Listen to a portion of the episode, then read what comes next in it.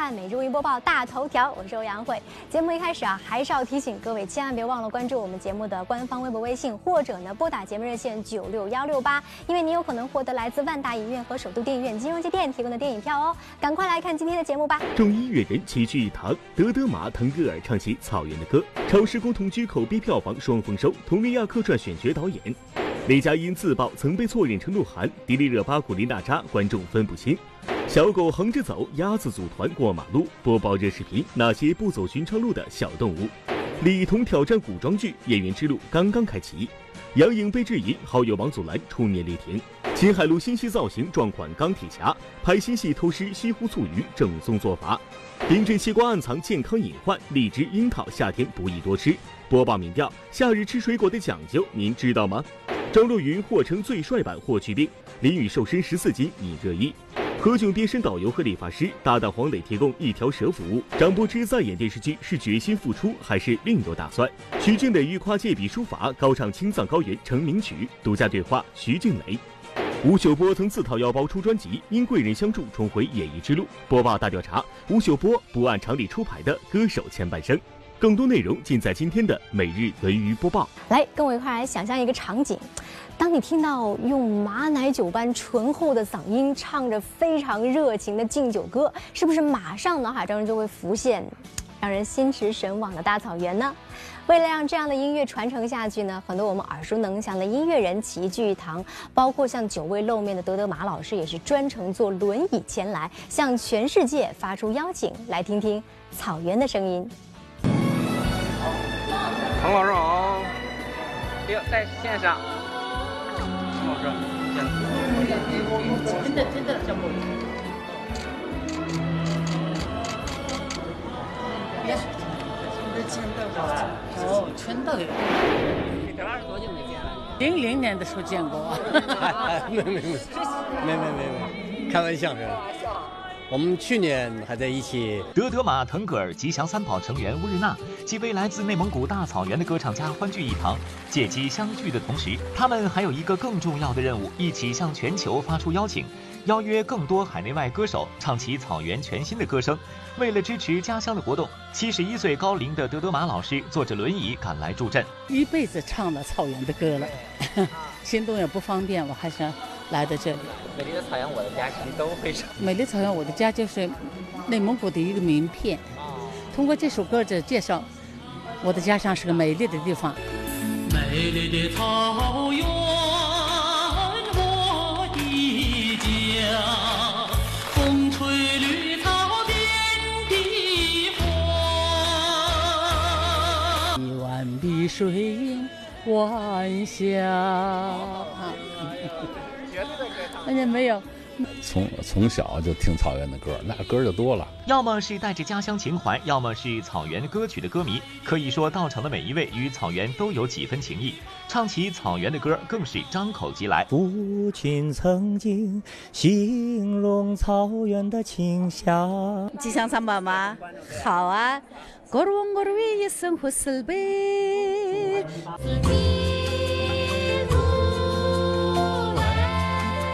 是我们的蒙古族歌王，我认为是这样。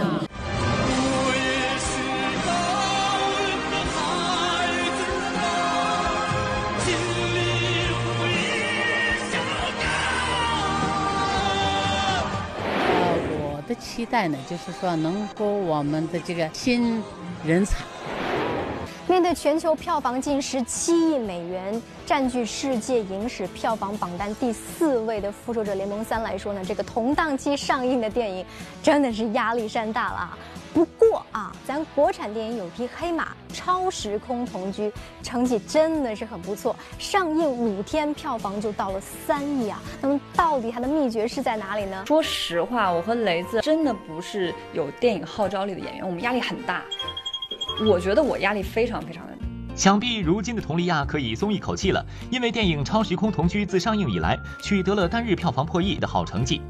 你多大？二十五。不是我七四年的，今年九九年，我二十五属虎。你开门是九九年，我开门是二零一八年。故事主线不错，创意也不错，搞笑跟感动都有。里面有一些。让我们深度思考的事情。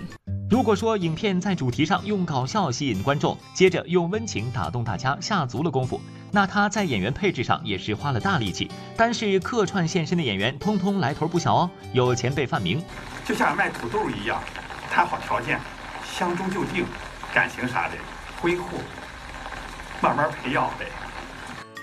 有杨乐，就你这脸型得多像，不然就更丑。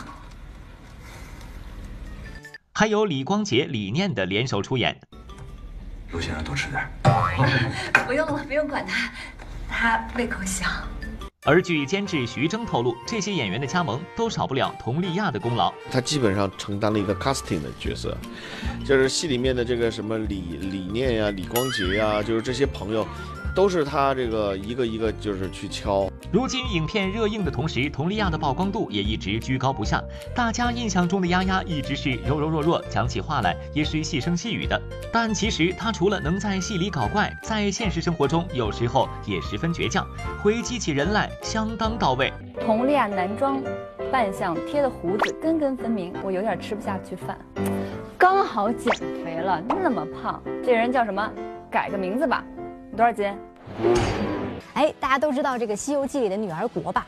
这女儿国里面呢是少见男子，你看，但凡见到一个，那都是跟稀世珍宝一样啊！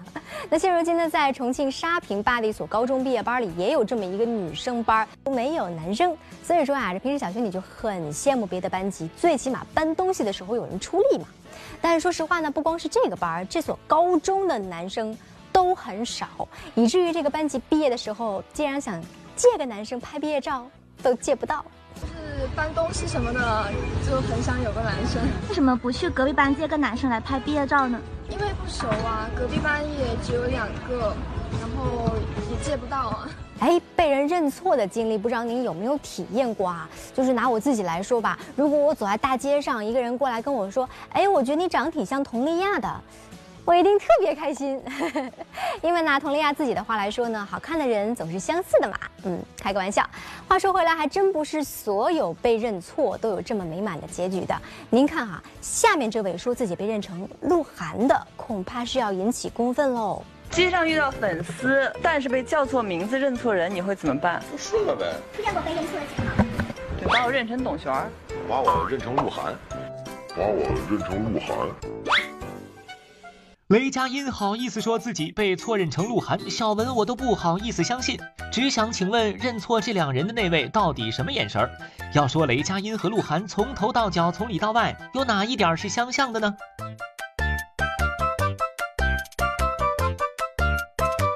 能把雷佳音认成鹿晗，应该是认错人系列中的最高级别。不过眼神不好的的确不少，很多演员都有类似的经历。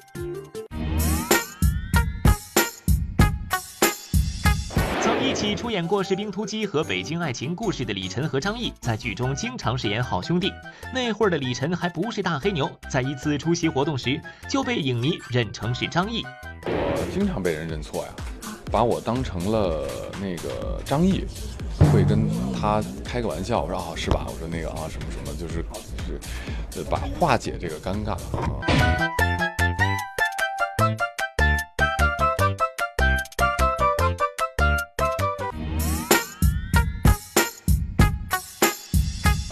总在一起的两人被认错，其实也不足为奇。不过，在某综艺的第三季节目中，罗志祥被人叫错成是吴克群，这让他表示好冤呐。黄渤计时开始，张艺兴、吴克群计时开始。吴克群，你赶快去干活去！哪里来的吴克群？你告诉我，都已经三季了，你没看过猪，也看过猪走路吧？啊？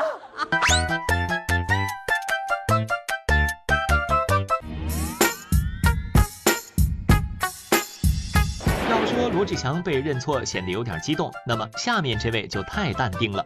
在电影《乘风破浪》中，邓超和彭于晏饰演一对父子，而在拍摄期间就有影迷错把邓超当成了彭于晏。不过即便如此，邓超也并没有立即纠正，而是认真的写下了彭于晏三个字。只不过邓先生，你的语文是数学老师教的吗？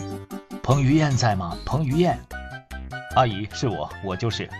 好喜欢你啊，能帮我签个名吗？当然。眼当下的影视圈，女演员数不胜数，各种新兴的偶像团体也让人眼花缭乱。不少网友一度分不清张馨予、张雨绮、张歆艺、张雨绮等等。而因为名字同样来自新疆，名字四个字的古力娜扎和迪丽热巴就曾经被观众傻傻分不清楚。漂亮啊，漂亮，漂亮！很喜欢你们演的三生三世，很喜欢你们演的三生三世，很喜欢你们演的三生三世。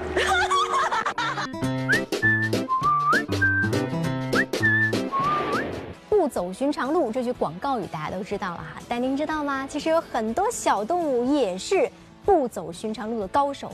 有的小动物呢是专门横着走，有的呢那是走一些非常奇怪的地形，这些你都知道吗？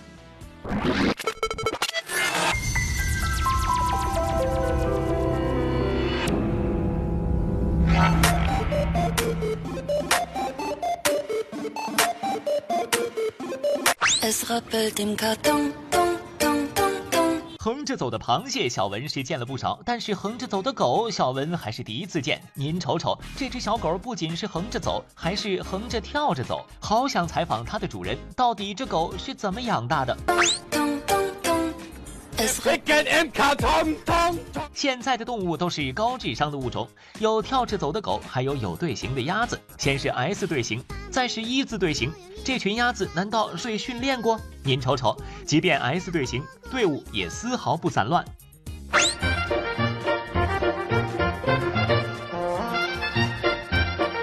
网红当然爱网红鸟，火烈鸟。最近一组火烈鸟喝水的视频火了。原来火烈鸟是转着圈喝水的，这大长腿转着圈喝水，看的人还真是辛苦。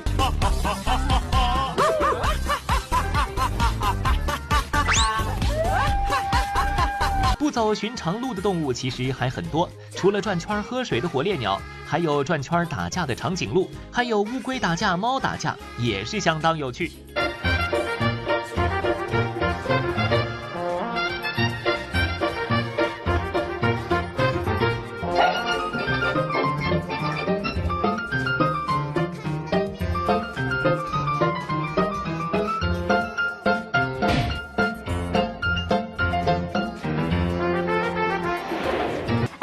在看节目的您会不会也跟我一样哈，在家休息的时候总会躺着玩手机。其实这个事情吧，小的时候爸爸妈妈总是教育我们说不要躺着看东西，因为这样真的对眼睛不好。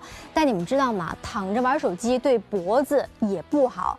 在湖南呢，就有一名男童的脖颈发生了侧歪，变成了歪头宝宝。据医生说哈，这名男童就是由于长时间躺在沙发上玩手机，导致脖子受伤不能动弹。但是呢，小男孩还是坚持去上幼儿园。好，这个下巴看这边，看那边，看了，去看我不去啊，来过去吧。通过我的详细的询问史，发现这个小孩他是跟这个睡姿有很大关系。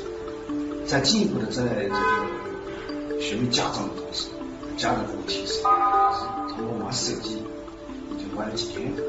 第二天以后，这个脖子基本上不能动了。脑袋脖子摇，转了，转不了。他动他不搞，不该是装的吧？不要装啊！因为他还坚持去上幼儿园，去读书学习。到我这来是更加严重，用手托起他的头才能走。您看啊，到医院就医的时候呢，小男孩的脑袋已经到了必须要用手托着才能摆正的地步了。不过好在呢，经过这个综合治疗，小男孩已经慢慢恢复了。所以在这里，我们真的要提醒各位观众，躺着的时候尽量不要看东西，玩手机也要注意坐姿。没事儿，咱们多站起来活动活动，长久保持一个姿势，对身体也会造成负担的。好，我们再来看看林志玲。我们说呀，这个一向人美声甜的林志玲非常受广告商们的青睐。但是前段时间呢，就是因为工作太拼了，呃，志玲呢身体出现了一些小问题。不过最近呢，林志玲已经全面恢复了工作。那么她的身体到底怎么样了呢？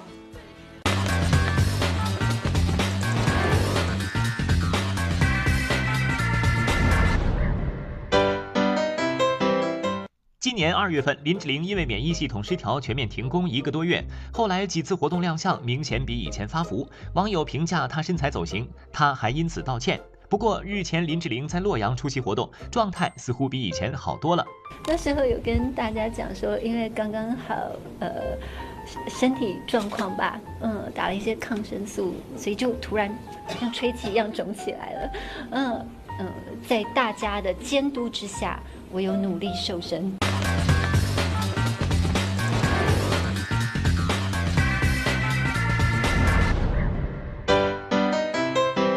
杨颖这几天备受关注，原因就是在她参与的综艺节目中，因为恰逢生理期，无法在游戏环节下水，遭遇网友炮轰耍大牌玩不起。此后，邓超发文力挺杨颖，说她是跑男中最拼的。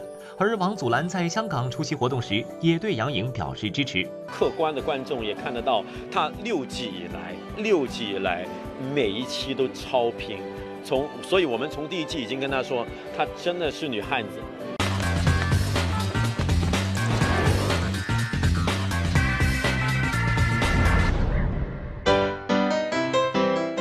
亚洲舞王罗志祥有一个粉红甜点梦，惊不惊喜，意不意外？最近罗志祥亮相自家甜品开业现场，他还亲自开发了两款甜品。虽然喜欢甜品，但要说到这一行业的另一个人，罗志祥是自愧不如。我觉得只要观众吃得开心，我相信不管是他也好，或者是我们每一个做关于甜品或食物的朋友们，都看到客人很开心的笑，都是最开心的。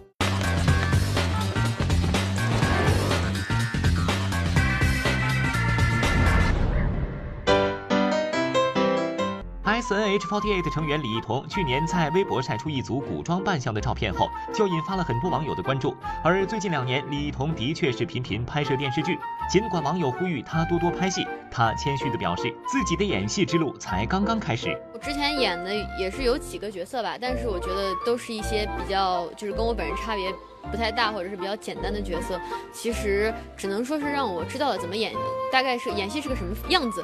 但是对于我自己本人来说，经验或者是各个方面都是远远不够的。秦海璐新戏造型撞款钢铁侠，拍新戏偷师西湖醋鱼，正宗做法。冰镇西瓜暗藏健康隐患，荔枝樱桃夏天不宜多吃。播报民调：夏日吃水果的讲究，您知道吗？张若昀或称最帅版霍去病，林雨瘦身十四斤引热议。何炅变身导游和理发师，搭档黄磊提供一条蛇服务。张柏芝再演电视剧是决心复出还是另有打算？徐静蕾欲跨界笔书法，高唱青藏高原成名曲。独家对话徐静蕾。吴秀波曾自掏腰包出专辑，因贵人相助重回演艺之路。播报大调查：吴秀波不按常理出牌的歌手前半生。更多内容马上开始。在之前的节目当中呢，我们跟您分享了金海璐在拍摄《楼外楼》时啊学做名菜的消息。那最近呢，在这部新剧的这个主创见面会上，我们的播报记者又发现了一个新鲜事儿，那就是秦海璐在剧中的一个造型呢，竟然是撞款了钢铁侠。我觉得那个挺逗。对对，钢铁侠装了，是网友艾特我助理发给我的。电视剧《楼外楼》见面会上，秦海璐和张铎提到一个话题，都有点哭笑不得。原来这部电视剧里，秦海璐的造型居然和一个大家想不到的人物撞款了。早上刚睡醒就收到助理发来的这张图，是闹哪样？钢铁侠同款刘海，然后灭霸，你怕了吗？其实这个这个发型，感觉你好像也也也用了好几次了，对不对？没有，第一次。对我我是第一次，但是其实可能观众并不陌生，因为那个年代可能很多女的会梳这种发型吧。比如那个谁，呃，我跟周迅那个什么红高粱，她也是梳的这个发型。对。那你刚开始就是第一次这个发型的时候习惯吗？会觉得别扭吗？就。其实蛮不习惯的，就有个有个小舌头在那儿，是吧？虽然造型被调侃，但电视剧《楼外楼》是一个有着家国情怀的作品。秦海璐饰演杭州大商户之女，嫁到楼外楼之后，撑起家族的繁荣兴衰。之前秦海璐就透露，真的跟楼外楼厨师学了几招。西湖醋鱼大家都知道，然后很多餐厅都会做，可是那我。真正的西湖醋鱼必须得是捞上来的鱼，然后等于是要三天饿养三天之后才可以再用来做西湖醋鱼，这是他们对食材的要求。我觉得这个可能是嗯，能够让这个所谓的呃百年老店真正传承下来的，就是这些人的坚持。哎，问大家一个问题哈，如果说有个小动物，它尖嘴、小耳朵，像猫又像狗，那它会是什么呢？哎，前几天呢，在湖南长沙，一位公交司机在车下就发现了这样一只小动物啊。当时这个动物呢已经中暑晕倒了。是这样的，我听说过人中暑晕倒，动物中暑晕倒的，真的还是第一次听说。怎么回事呢？后来呢是经过野生动物救护繁殖中心的专家鉴定啊，这是一只北极狐。听见了吗？人是从北极来的，而且跑的是四大火炉之一的长沙，中暑也不奇怪了啊。那后来呢？经过救治，这只北极狐宝宝已经恢复了活力。那救护人员就表示了，等北极狐完全恢复之后，会将其放生。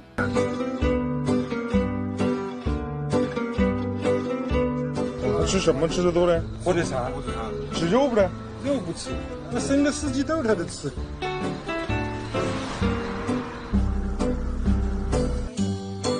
不是野生的，野生的就是呃攻击力比较强，像这个的话对人有亲近感的。有一种狐叫北极狐，它就是在俄罗斯那边。哎呀，你说看完这条片子啊，动物都被热晕了，更何况我们人呢？眼看着最近两天的最高气温都达到了三十度，我身边不少朋友啊，不是被工作累蔫儿，就是被太阳晒蔫儿了。到了晚上，你看啊，这一天的工作是忙完了，但是吃晚饭的胃口都没了。有的人呢，就是干脆胡乱塞两口水果，美其名曰减肥餐。但您知道吗？就是虽然都知道我们这个水果富含维生素，吃起来也非常的好吃，清甜爽口哈，但是这水果还真不能随意吃，这其中可有讲究了。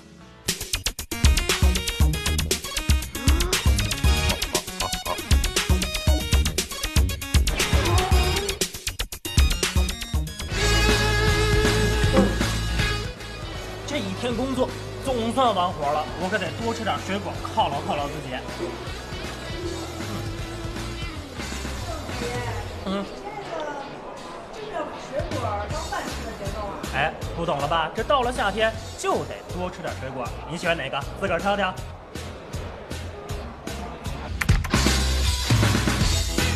大家喜欢吃什么水果啊？一般？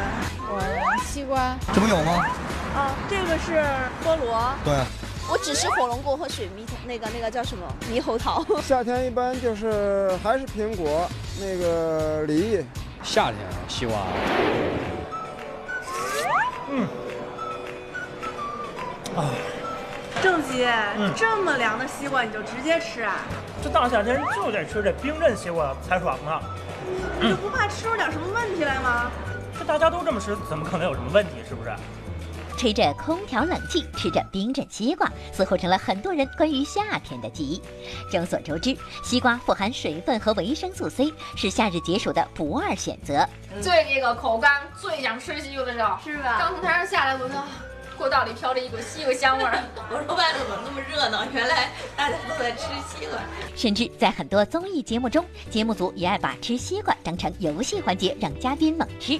但是您知道吗？过度食用西瓜或者直接食用冰镇西瓜，可能引发疾病。从健康考虑，真的不要一口气吃那么多西瓜呀。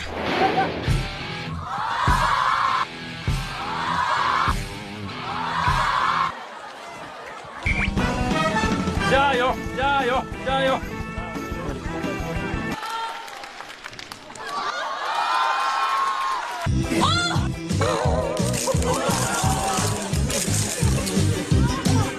西瓜的时候会注意什么？没考虑过。我倒不在乎，我是经常吃，还行吧。看热的话就吃。西瓜很凉，凉性。要不然是压根儿不知道，要不然是根本不在乎。只有少数观众知道，夏天过度食用西瓜可能存在问题。如此任性的吃瓜，小文我可是要提醒您：西瓜虽好，真的不宜多吃哦。我们说西瓜呀，含水量特别高，嗯，所以说如果你一下开半个。啊，那个进去的水可就太多了，无形中啊就加大了这个肾脏的负担，嗯，而且你一下吃这么多水，这个血管里的这个血容量也会加多，所以心脏的负担也增多。如果你要说，呃，吃冰箱里出的吃多了，嗯，那么你的肠胃会不舒服的，所以会有些腹泻呀，啊，或者说嗯有一些胃痛啊，这都是常有。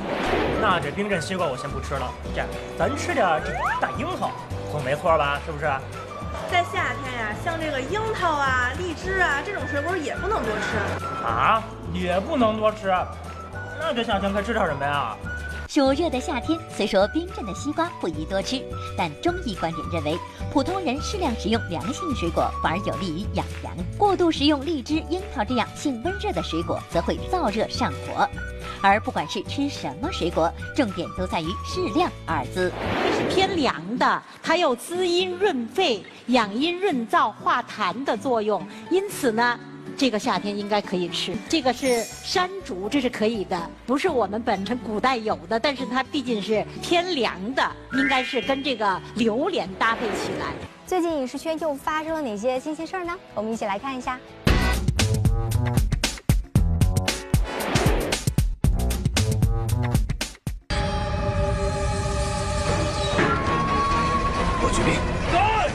十六岁。十六岁。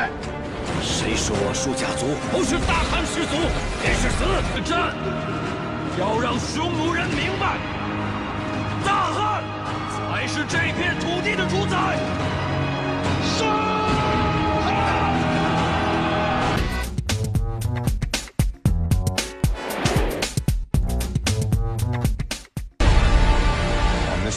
are dealing with real animatronic dinosaurs.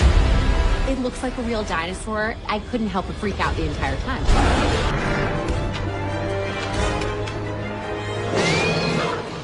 Guys, server room's this way. Let's go on three, three, two.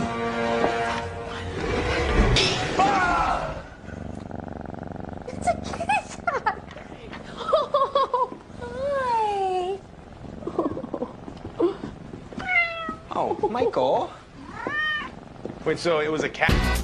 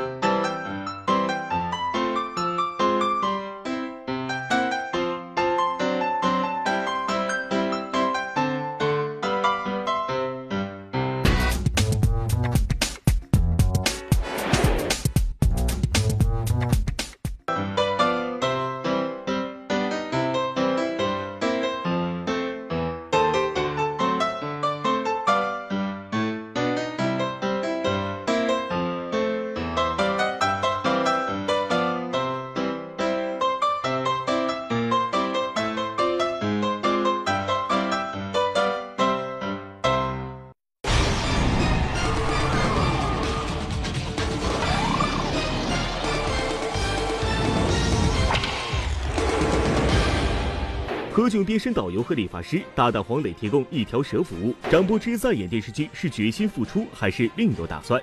徐静蕾欲跨界笔书法，高唱青藏高原成名曲。独家对话徐静蕾。吴秀波曾自掏腰包出专辑，因贵人相助重回演艺之路。播报大调查：吴秀波不按常理出牌的歌手前半生。更多内容马上开始。嗨，观众朋友们，大家好，欢迎收看每日文娱播报，我是欧阳慧。下面我们要说的这位呢，是我们电视界的同行何炅何老师。说到何老师，他身份真的是挺多的哈，呃，拍过电影啊，演过话剧，导过戏，出过书，当然还是主持人等等等等的。用现在时髦的话来说，就是一个斜杠青年。但是最近我们发现啊，何老师的身份又多了两个。竟然是导游、讲解员，还有理发师。好了，各位请跟我 太像农家乐导游了。我后面的游客快一点，我们这波讲解马上开始了。谢谢大家，欢迎欢迎。一会儿到我这边付费啊。不要太羡慕，不要太嫉妒。我们的记者来到了《向往的生活》拍摄地，位于桐庐的蘑菇屋，进行了非正式半日游。何炅、黄磊亲自讲解导游，节目中的网红景点、网红动物一网打尽。想要给哥哥姐姐表演一个追球，来，哎，来坐，追球，坐。哎，我们是有追求的歌手。哦，好棒！油菜籽，看到没有？但是现在不是晴天，要晴天呢，晒干了。有才华，有才华。我们两个有才华。拍打拍打，那个籽儿就会掉下来，它就会从那种饱满的样子变成透明的。油菜花已经变成了油菜籽儿。作为游客，正要投诉这观光体验感有点不足。何炅跟黄磊推销起了蘑菇屋的美发副业。以我托尼老师的眼光，你的脸型很适合两边的这样往上走，哎，我也觉得这样上去非常精彩。而我觉得可以按照 NBA 球星呢，再给他来一条，来一条是不是？对啊，可以可以啊，我听戴维老师的。我们一般啊，在最后抛光可能是这样的，您在那边来。你们擦保龄球呢？一定是临时想的，是因为谁也没想到我们半夜三更的要给一个光头洗头。对，在向往的生活就是会发生很多匪夷所思的我是赢了的呀！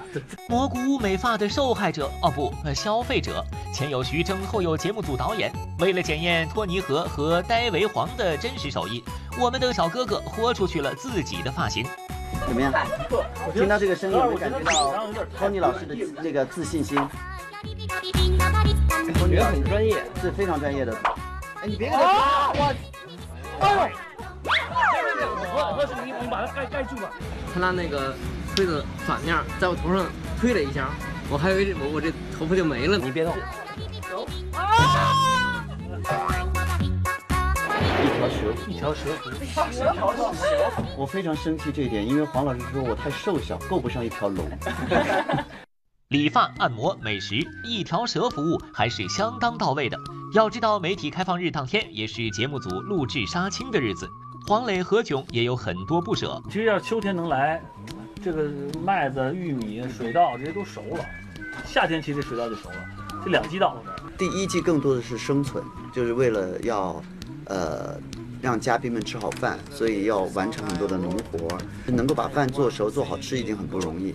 但这一季我们已经开始，除了做饭之外，可以感受生活，享受生活。从北方到南方，从三个人到四个人，何炅、黄磊觉得第二季节目录制更加从容，甚至期待第三季。说到这两季的嘉宾，他们最难忘的是家里的常客宋丹丹。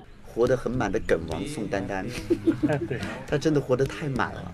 他就是他一刻不能停哈，对，他一刻不能。他有责任感，他觉得节目不能留白。心火烧，心火烧，心火烧，心火烧，心火烧，不追呀，换不出爱情在。我小学的课文，三年级课文我还会背呢。这个我是完全一点都没没记忆了。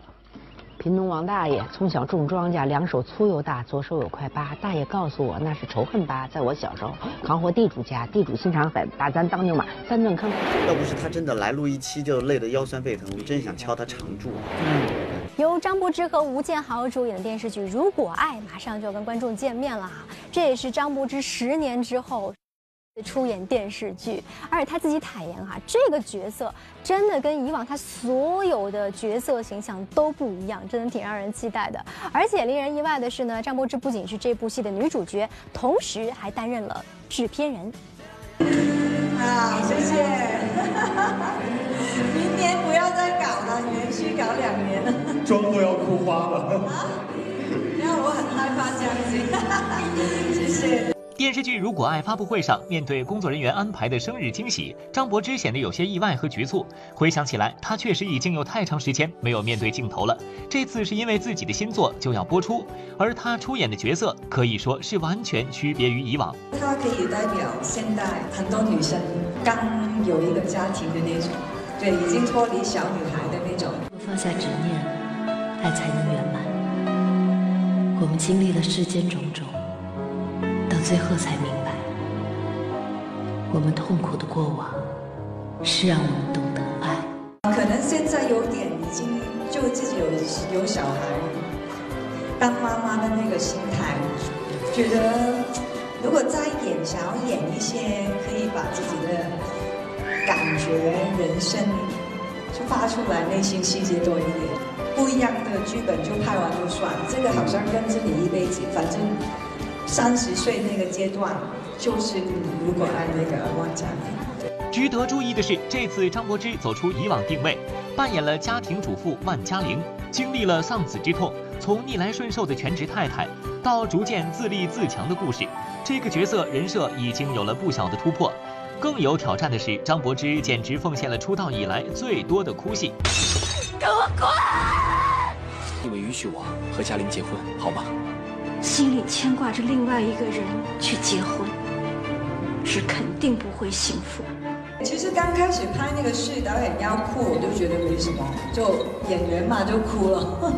那结果每一天都要哭，很多镜头眼睛都是那个炕啊，然后肿肿的，因为上一场是哭的崩溃，然后补妆就没事，然后再来又哭，就两个月就这样一直在哭。融入自己的人生感悟，为哭戏不顾形象。十年之后再次回归荧屏，张柏芝似乎卯足了劲儿给大家惊喜。很多人不知道的是，这部《如果爱》，张柏芝又担任制片人，似乎有意拓宽自己的事业发展。您是为什么想做这个戏的制片人，或者这个戏有一个什么样的期待？我我觉得还是刚好碰到所有工作啊，所有啊不一样的东西，就刚好了，就没有想说。啊！这一次之后，永远每一期都是这样子。以上种种表现，当大家以为张柏芝终于要全面复出的时候，她却给了在场媒体一个意外的答案。想全面回归这个影视作品之后，影视作品会陆续的跟大家见面吗？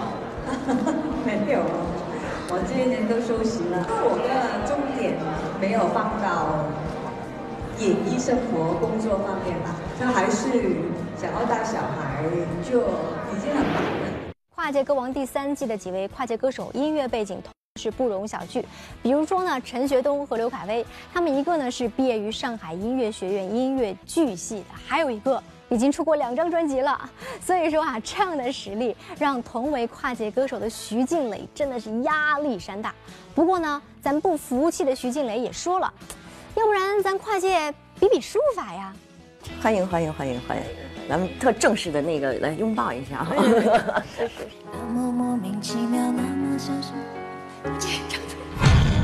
哦，完完了完了，我觉得就肯定是垮在我这儿了。举办一个跨界演员跨界书法比赛，这可能是我近年来取得的最大的成就。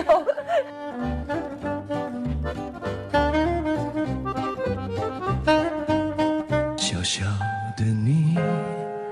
在你小小的梦里，不要叫我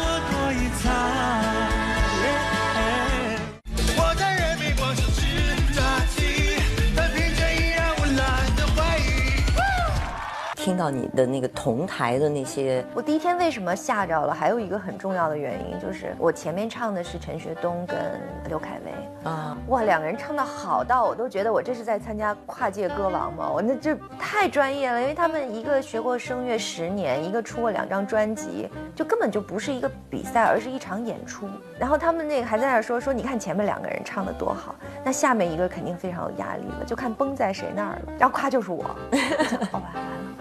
我觉得就肯定是垮在我这儿了。起初不经意的你，和少年不经事的我，红尘中的情缘，只因那生命匆匆不语的焦灼。吴秀波他也是原来是歌手，对他原来也是唱过十年的歌，也出过专辑。所有知道我的名字的人呢，你们好。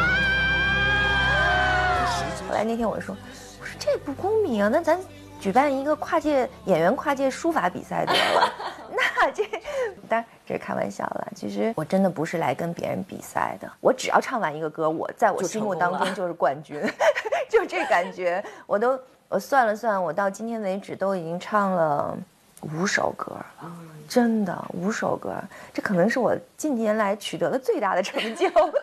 出道二十四年的徐静蕾，除了曾为自己的导演作品演唱主题曲外，从没有在音乐领域有所作为。而此番能够和吴秀波、刘恺威等人在跨界歌王舞台上一较高下，也算勇气可嘉。不过，这勇气可是需要酒精催化的，上台之前必要小酌几杯才能壮胆。那老徐的酒量又到底有多少呢？那你平常跟朋友们 KTV 的时候，那你基本上就是听众吗？喝喝喝多了就唱啊，高兴了。你知道我喝多了的标志是什么吗？嗯，就是唱《青藏高原》。引吭高歌的时候。哎，通常就是从你开始喝酒到那个青藏高原唱起来的时候，基本上是一个什么样的酒量呢？我是那种会喝烈性酒的，因为我不喜欢喝啤酒那种，我觉得胀一肚子，据说还挺胖人的，所以我基本上都是喝度数很高的酒，看起来像很会喝酒的样子，但其实我喝一几杯就醉了，几杯我就已经青藏高原了。对，就是有酒胆儿没酒量那种。跨界歌王这几个搭档哈，吴秀波、陈学冬什么等等这几位哈，如果用不同的酒类来对应的话，你会怎么选？白酒、啤酒、鸡尾酒、红酒？你自己，你先说。我自己当然是白酒了，我肯定是烈酒，很烈的。吴秀波还是 whisky 吧，就是越老越纯，然后越对，很醇厚的。对对对对对，很醇厚的感觉哈。那陈学冬呢？啤酒吧，啤酒。陈学冬，嗯，我觉得韩东君也算是啤酒类的吧。我觉得他们这种比较小一点、年轻的这种，都是属于啤酒类型的吧。有很多泡沫，就好像有很多朝气，有很多活力的那种那种感觉。刘恺威，我觉得像鸡尾酒吧，嗯，很多种层次哈，那个人，对，而且很 gentleman 的那种。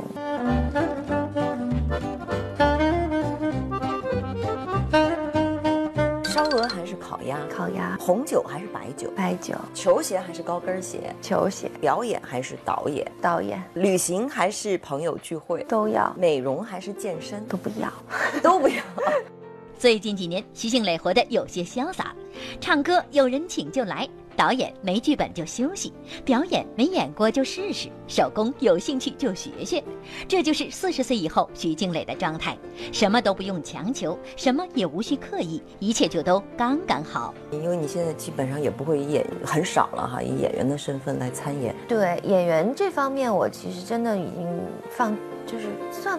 不算完全放弃，但基本上已经放弃了十几年。但只是说，有的时候是一个角色，觉得哎我没演过，那我就来试试看呗。就是其实好玩的心理可能会更更多一些吧。那做导演呢？做导演那更是就是你得有想拍的东西，否则的话，因为演员我觉得有意思，我去演了，也就是两三个月的时间就断断续续就结束了。可是我如果做一个电影的项目，要花。两年甚至更长的时间。那如果我不是真的特别想拍的话，我干嘛要花那么多时间？我不如回家做做包啊，嗯，好学学，继续学学水彩啊那些。因为之前我们知道你突然一下子就特别喜欢做包哈，做裁缝。因为我的时间是随着我休息和工作的这个排布来来来调整的嘛。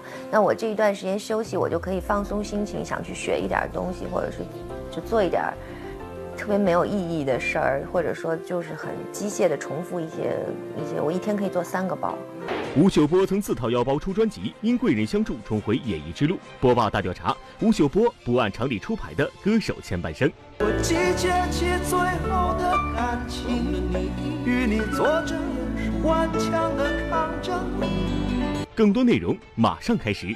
接下来就是我们播报的重磅板块——播报大调查了。昨天的节目当中呢，我们记者带您啊回到了吴秀波曾经驻唱的歌厅和平 House 哈。虽然说呢时过境迁，但是通过蛛丝马迹，依然可以捕捉到当时吴秀波驻唱的一些细节。其实大家知道吗？吴秀波除了在歌厅驻唱，他还自费掏腰包出了一张专辑。这张专辑当年的销量是十一万哈，据说还超过了崔健。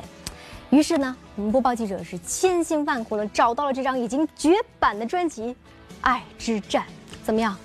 看看这个封面，这忧郁的眼神，浓密的长发，有没有觉得吴秀波老师一直是走在时尚尖端的弄潮儿啊？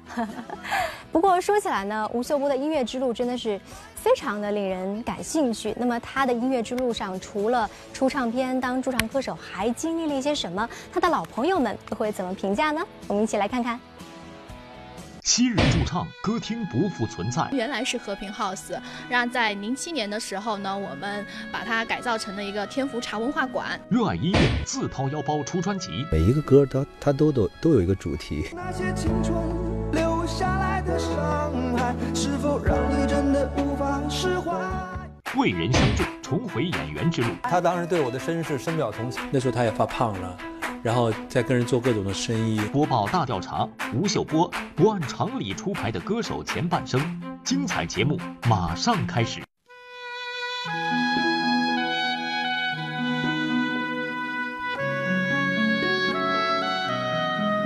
在昨天的节目中，我们介绍了吴秀波曾经驻唱的酒吧和平 House 已于2007年改成茶文化馆，但依然能看出当时歌厅的大致结构。那吴秀波曾经驻唱过的香港美食城和台湾饭店又有哪些变化呢？打开了序幕，在我还没有准备以前。与和平 House 一街之隔的台湾饭店摇身一变，成为一家高级酒店。相隔不远的香港美食城虽然保留了当年的原貌，却早已人去楼空。一九九六年，吴秀波决定要自己出一张唱片，来纪念自己这段歌手的生涯。于是他拿出了自己这些年驻唱赚的钱，做了一张专辑《爱之战》，结果居然卖得还不错，十一万的销量，据说还超过了当时的崔健。从前的你还在不在？那些青春留下来的伤害，是否让你真的无法释怀？之前自己做做的曲子的那些，是不是都是根据故事才写的词，然后编？呃，每一首歌都是应该表达。一段经历也好，呃，一种情感也好，一个故事也好，每一个歌它它都都都有一个主题。经小文观察，在这张发行的专辑中，收录了吴秀波自己创作演唱的十首歌曲，内容均为情歌，歌词细腻感性。对于没有专业学习过作曲的吴秀波来说，写歌或许只是他在特定情绪下说话的一种方式。我集结起最后的感情，与你做着顽强的抗争。在每一个黑黑孤单的夜里，受伤的总是自己。嗯，就是吴老师的风格就是以叙事为主吧。然后，因为吴老师以前也说过，他自己写的一些歌就像写日记一样，就是感情到这儿了，然后就写了这些。很多的都是他心里边的一些心路历程，包括他又想写给他小女朋友的歌啊，啊，写给他身边朋友的歌是这样，挺多的。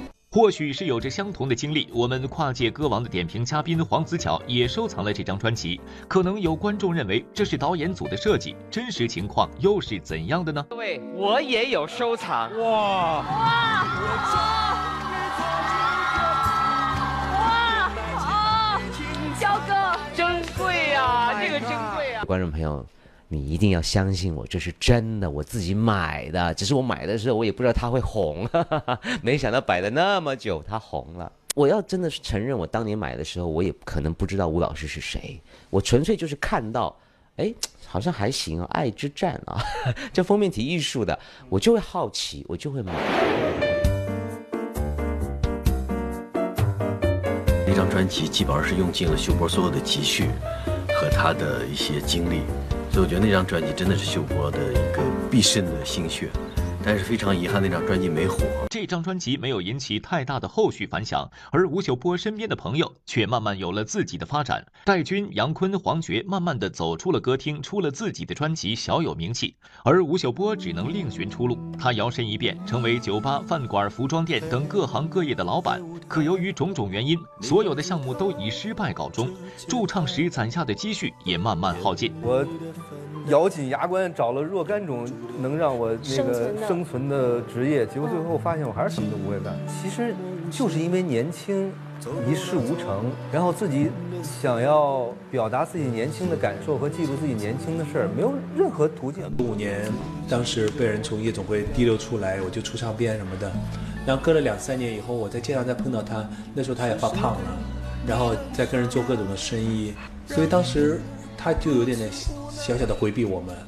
因为原来一起唱个夜总会的那波人，眼看着一个都火了，周迅也火了，黄觉，都全出来了，他就觉得自己好像还没出来，有点难受。后来我再见到他的那一段时间，是可能是他最低谷的时候，他勇于在你面前说出他的困境的时候，你这个时候可以，嗯，可以做一些事情，那你就义不容辞的去做一些事情，要不然怎么叫叫朋友呢？在最困难的时候，老朋友刘备等伸出了援手，将他重新拉回了表演之路。二零零二年，吴秀波重返影视圈，最初自然是磕磕绊绊，但比歌手时期幸运的是，同样的十年辛苦经营，演员吴秀波却真正闯出了一片天。哎，段长，请坐。不好意思，哎，今天局座有事儿来不了，所以今天只能我来陪你。其实，在成为演员后，吴秀波也并没有完全放弃唱歌的理想。比如，他参与了很多电视剧的音乐制作，有时候会应邀帮朋友撑个台，有时候在影视剧中献个声。二零一零年，吴秀波走进录音棚，还专门为北京电视台的春晚录送上一首歌曲。灿烂的繁星也有不同的轨迹，落在哪里的我都是好兄弟。唱歌是件自己喜欢和想做的事儿，呃，只有自己喜欢想做的时候才能做。因为以以前也在节目里唱过。此次重返唱歌的舞台，跨界歌王，我们依然可以感受到吴秀波当时在歌厅驻唱的痕迹，可见近十年歌厅驻唱的经历一直影响着他。他演唱的每一首歌就像一粒麦子，也许他的麦子没有别人的好，但每一粒都是刻着自己生命痕迹的，这或许就是最大的幸福。这回第一次就是我们第一期选的歌是《我是一只小小鸟》，就是想再再回顾一下自己曾经刚刚入行时候的状态。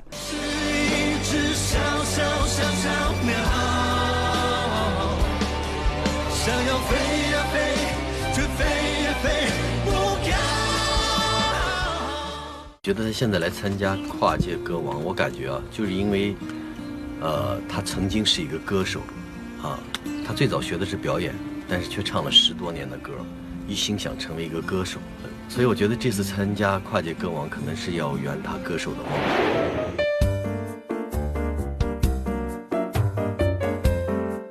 House 路过过几回，没进去过，真的想看看里边变成什么。我估计秀波也挺想看的，因为那个时候的感情确实是不一样。我们那时候都是，呃，青春年少。抓不住的你，让我迷失了自己。抓不住的你，空留下破碎的记忆。好，下面即将进入播报的特别策划，不要走开，精彩马上开始。你和花生是我这辈子的最爱，所以只要有一天我靳远还爱着吃花生，我就还爱着他豆豆。上面的空气好好呀，那我就一直这么抱着你。真的吗？当然你会一直对我这么好吗？会比现在更好。会比现在更好。太甜了，齁死了，一点儿也不生硬。罗晋这情话简直就是天然糖分。下文在这先科普一下土味情话的由来。原有道明寺近有鱼塘主，你要让所有人知道，这个鱼塘被你承包了。我很高兴，我连巴黎塔都可以买给你。动不动买铁塔鲍鱼塘，才有了土味之说。不过时代在进步，情话在升级，现在脑筋急转弯的机制才是重点。确认过眼神，我遇上对的人。我就是那个放火的人。啊啊！我是在女人的芳心里纵火的人。纵火的人。不要害我！我怎么害你了呀？害我这么喜欢你？你怎么这么宅啊？没有啊。有啊，你在我心里都没动过。我办事儿十拿九稳。少我一吻。有一些油腻的感觉在。哎，怎么就油腻了？就是土味情话那一段，哦就是跟你私下你你觉得是导演是逼着你讲的这些呢？啊，逼逼着我讲的。哦，就你本身很清爽。土味情话绝对是情话界的一股泥石流，尴尬油腻中带点甜。不过风靡各大社交平台，年轻演员、歌手也都纷纷变身情话挖掘机，为情话宝库增加了些许的清新。确认过眼神，我遇上对的人。如果在二十六个英文字母里面选两个，你知道我会选什么？是什么？U and I。U and I。镁和硫酸锌反应，把硫酸锌中的锌元素置换出来，意思是啥意思？你知道吗？呃，是你的美夺走了我的心，是你的美夺走了我的心。你会弹钢琴吗？会。那你是怎么拨动我的心弦呢？拨动我的心弦。当我心里想着你，身上就有了防弹衣。就有了防弹衣。嫁给他，嫁给他，嫁给他，嫁给他。我五行可不缺金了。你五行缺我，你五行缺我。好啦，今天我们的节目在这里要跟大家说再见了哈，还是要提醒各位，千万不要忘了关注我们的微博、微信，或者呢拨打节目热线九六幺六八，多多来跟我们互动。明天十八点三十分，请继续收看每日微播报，明天见喽。